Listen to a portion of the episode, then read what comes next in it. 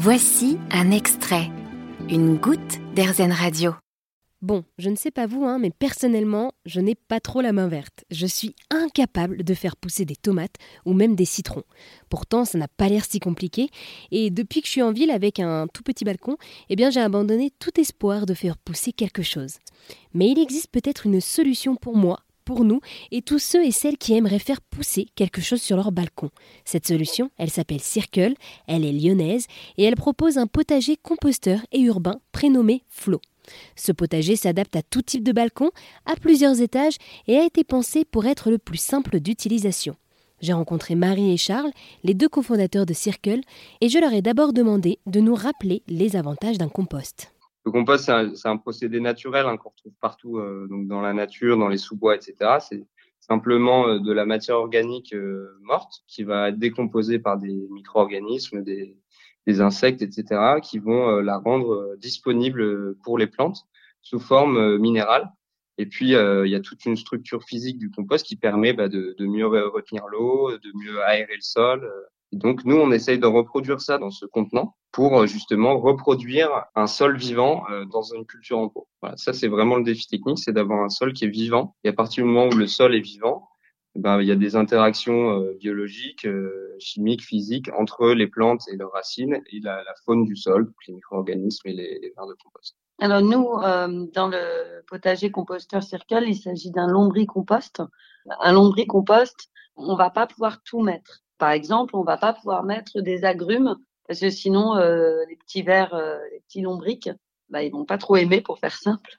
Donc en gros, dans un lombricompost, il faut toujours en permanence mettre 50% de matière organique et 50% de matière sèche pour qu'il soit le plus équilibré possible et que les vers soient heureux. Et donc, par exemple, dans les matières organiques, ça va être des épluchures de pommes, des petits bouts de bananes. Et euh, dans les matières euh, bah, sèches, ça va être des petits bouts de carton, euh, des restes d'enveloppe, des boîtes d'œufs.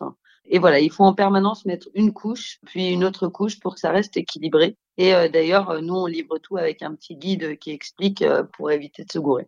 Un autre avantage au lombricompost, en tout cas dans le système qu'on a développé, c'est que comme la colonne de lombricompost est au centre et est entourée de terreau, en fait, l'humidité naturelle du compost va venir en permanence réhumidifier le cœur du, du, potager, ce qui fait que les racines sont toujours dans un environnement euh, frais et avec euh, aéré puisque la colonne est assez aérée. Donc finalement, avec ce potager urbain, vous proposez un cercle vertueux et éco-responsable.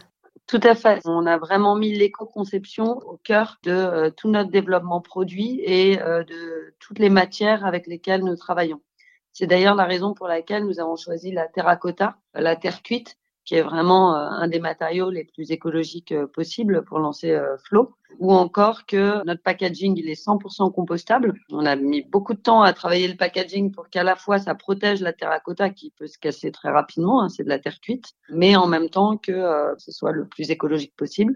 Et même les plants, les jeunes pousses que nous livrons hein, dans des box, elles sont certifiées bio.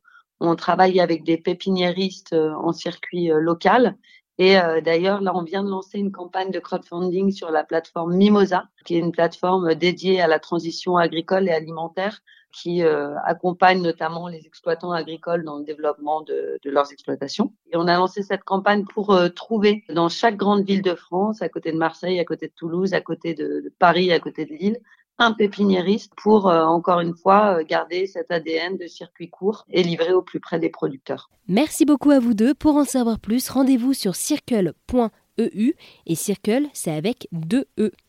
Vous avez aimé ce podcast Erzen? Vous allez adorer Erzen Radio en direct. Pour nous écouter, téléchargez l'appli Erzen ou rendez-vous sur erzen.fr.